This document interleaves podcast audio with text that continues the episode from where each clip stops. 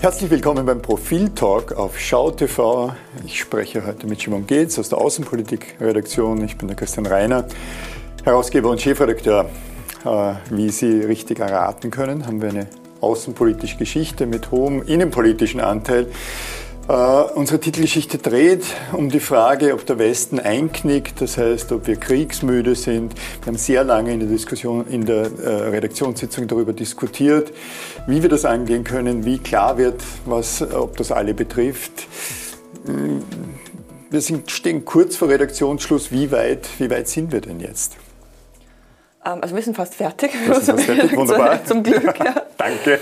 Aber wenn wir äh, darüber reden, wie weit wir, also im Sinne ja. von der Westen sind, es gab ja immer die Befürchtung, dass ähm, durch die Sanktionen, die auch Folgen für uns haben, also für den mhm. Westen, der Westen einknickt, bevor Putin, Putins Russland einknickt, beziehungsweise dass uns das alles mehr schadet als ihm. Und ähm, die Sanktionen haben leider nicht zu dem geführt, wie wir es uns erhofft haben. Also die, es hat schon natürlich die Wirtschaft Russlands schwer getroffen, aber nicht so schwer wie erwartet oder, oder erhofft. Mhm. Und äh, deswegen mehren sich jetzt auch schon die Stimmen, weil es eben äh, in den Ländern des Westens zu Inflation kommt, ähm, weil die, der Gaspreis, der Dieselpreis wahnsinnig hoch wurde und weil es auch immer wieder eine, eine, eine Debatte gibt über Waffenlieferungen, gibt es halt die Stimmen, die jetzt lauter werden, die sagen, lassen Sie uns doch, mhm. lassen, lassen uns doch möglichst schnell Frieden schließen, mhm. damit das alles endlich ein Ende findet. Egal zu welchem Preis. Also mhm. auch zum Preis grober Eingeständnisse der Ukraine an Russland. Okay. Äh, mir fällt vor allem auf, dass die dass es immer mehr Menschen gibt, die nicht nur aus einem linksliberalen äh, Milieu kommen oder auch aus einer, einer äh, grünen Bubble, die, äh, die meinen, man solle doch äh, Putin verstehen und man muss überlegen, Waffenlieferungen und so weiter, sondern dass sich das immer mehr auch in, in bürgerliche Kreise zieht, dass dort, wo man es schon am Anfang ein wenig gespürt hat, in den Vorständen von großen Industrieunternehmen, die immer schon gemeint haben, dann das Ganze möglichst schnell wieder befrieden, also dass, dass es nicht nur prozentuell der Anteil jener Menschen, die sagen, es soll schnell aufhören, größer wird, sondern dass es alle, alle Gesellschaftsschichten umfasst. Habt ihr da Beobachtungen dazu? Da gibt es zum Glück eine Studie. Also die Dinge, die wir schon länger beobachten, seit mhm. einigen Wochen, beziehungsweise eigentlich schon seit zwei Monaten beobachten, also diese Bruchlinie mhm. zwischen, äh, da gibt es jetzt eine Studie, die sagt, dass die eine sind die Tauben, die die möglichst mhm. rasch frieden wollen, und das andere sind die Falken, die wollen Gerechtigkeit um jeden Preis. Mhm. Und interessant ist da, dass sich das nicht entlang von, von politischer Couleur bewegt, mhm sondern dass also zum Beispiel Wähler der AfD sind eher in diesem Friedenslager, das schnell Frieden will, aber also allein nicht, Deutsche. Genau, aber allein nicht nur die Rechten ganz rechts und auch nicht nur die ganz Linken. Was interessant ist bei den Unentschlossenen, also bei denen, die sowohl im einen Lager als auch dem anderen Lager etwas abgewinnen können, das sind interessanterweise hauptsächlich, ich würde mal sagen, gemäßigte linke Grünwählerinnen. Aber abgesehen davon kann man kaum äh, jetzt eine, eine eindeutige Tendenz ausmachen. Mhm. Äh, ich frage mich immer, was eigentlich der Grund ist, warum sich das, warum sich das so verändert. Äh, Abnützungserscheinungen bei der positiven Emotion ist sicherlich ein Grund. Das heißt, das Mitgefühl lässt nach. Wir ja. haben das auch natürlich bei Migrationsbewegungen immer wieder gesehen. Man wird es auch bei der Flüchtlingsbewegung aus der Ukraine nach Österreich äh, spüren. Derzeit ziehen, gehen mehr UkrainerInnen zurück nach, in, in die Ukraine, aber das wird vielleicht nicht so, nicht so wahrgenommen. Also einerseits ist die emotionale Abnützung, andererseits ist das, was du schon angesprochen hast, nämlich die unmittelbaren ökonomischen Auswirkungen.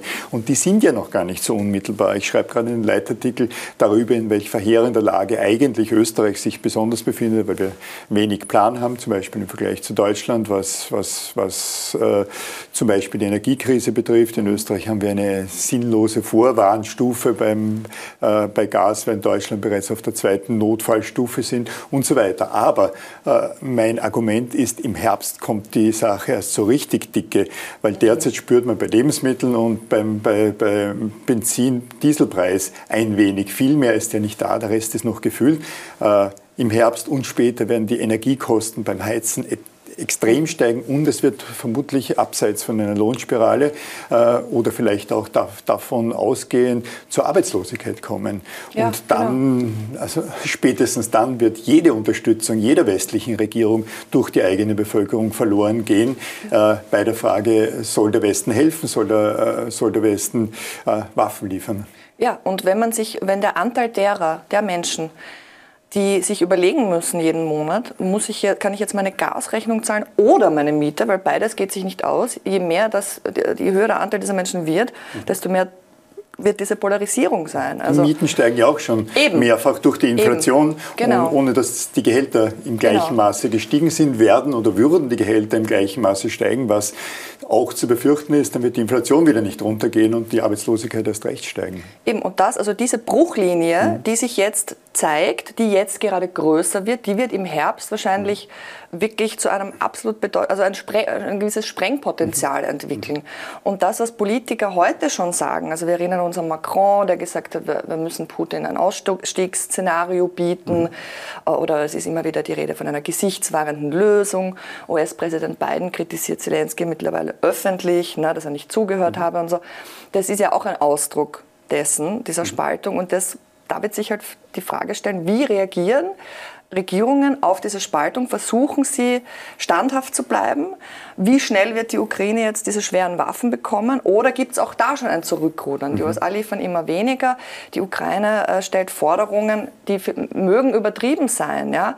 aber selbst konservativ berechnet bekommen sie viel zu wenig, um Russland im Donbass noch mhm. viel länger standzuhalten. Das wird einfach nicht gehen. Ja. Und die militärischen Erfolge der Russen, Russlands, äh, Putins sind ja nicht zu übersehen. Also die Anfangseuphorie und die Überraschung auch, dass die ja. Ukraine überhaupt Widerstand leistet, welchen Widerstand sie leistet, wie hochgerüstet die Ukraine ja. und hoch ausgebildet die Ukraine eigentlich war, das verliert sich jetzt ja. langsam. Trotz der Waffenlieferungen, die ja viel geringer sind. Wir haben die Statistiken dazu im, im Heft an, wiewohl natürlich Zelensky Maximalforderungen stellt.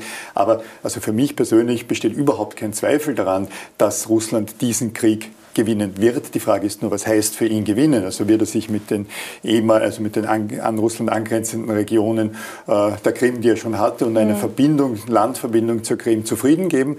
Will er wesentlich mehr? Das wissen wir nicht. Aber das alles, wovon ich, wovon ich jetzt sprach, wird er innerhalb äh, weniger Monate, also bis zum Herbst, mit allergrößter Wahrscheinlichkeit nicht nur erobert haben, sondern auch halten können. Ja, und er hat seit Anfang, ungefähr Anfang Mai die Initiative. Es stimmt, am Anfang hat er sich verschätzt. Da war ähm, der, der, der übermächtige Goliath wurde quasi in die Schranken gewesen vom David. Da war es natürlich auch einfach, ähm, Solidarität zu bekunden, mhm. weil da auf Seite der Gewinner zu sein oder das Stärkere, mhm. vermeintlich Stärkere in einem Konflikt ist natürlich einfacher als zum Preis hoher eigener Kosten jemanden zu unterstützen, wo man gar nicht weiß, wohin das dann mhm. führen wird. Ne? Und Russland, ja, macht jeden Tag kleine, aber doch Gebietsgewinne.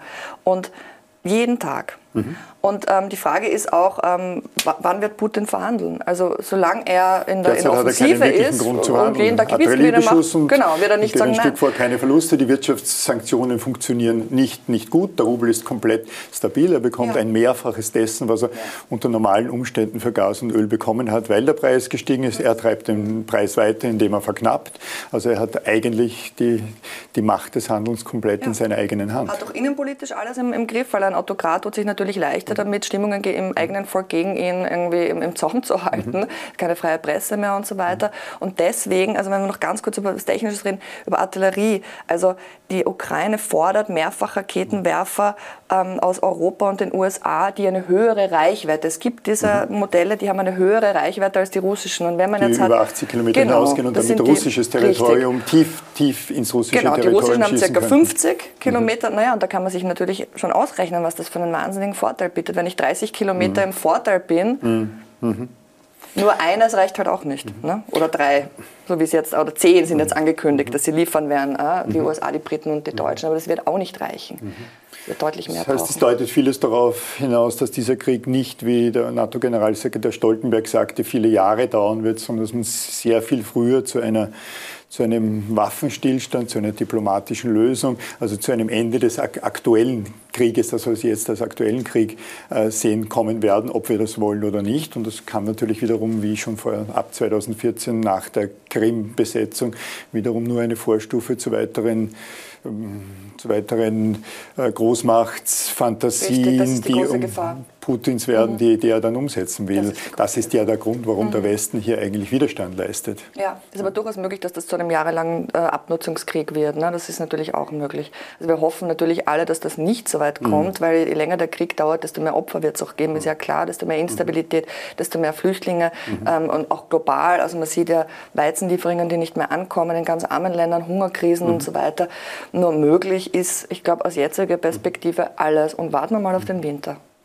Wird Wladimir Putin in fünf Jahren ein wieder, vielleicht nicht gern, aber doch gesehener Gast in, im sogenannten Westen sein? Wird er wieder in der Wirtschaftskammer in Wien auftreten oder in, in, in, in Berlin, Paris und London empfangen werden? Ich kann mir das nicht vorstellen. Also ich schließe nichts aus, mhm. ich kann es mir nicht vorstellen. Okay. Mhm. Also wenn das passiert, die, die, die, Kritik wäre äh, von, von vielen Seiten mhm. niederschmetternd, zu Recht. Ich glaube es nicht. Okay, da unterscheiden wir uns in den Meinungen. Mhm. Ich weiß, ich bin ziemlich allein mit meiner Meinung. Ich denke, dass in wenigen Jahren Putin zwar nicht gern gesehen sein wird, aber Putin wieder ein Staatsgast im Westen sein wird, weil die, die, die Pragmatik der Politik und erst recht der Wirtschaft überhand nehmen wird. Aber wir stehen das dann in fünf Jahren wieder hier und werden darüber diskutieren. Gerne. Simon Gates, vielen herzlichen Dank, dass du mit mir diskutiert hast. Liebe Zuseherinnen, äh, ab Samstagmorgen als E-Paper und ab Sonntag im Print die neue Profilausgabe mit einer Titelgeschichte über die Frage, knickt der Westen ein, sind wir kriegsmüde und dürfen wir das überhaupt sein?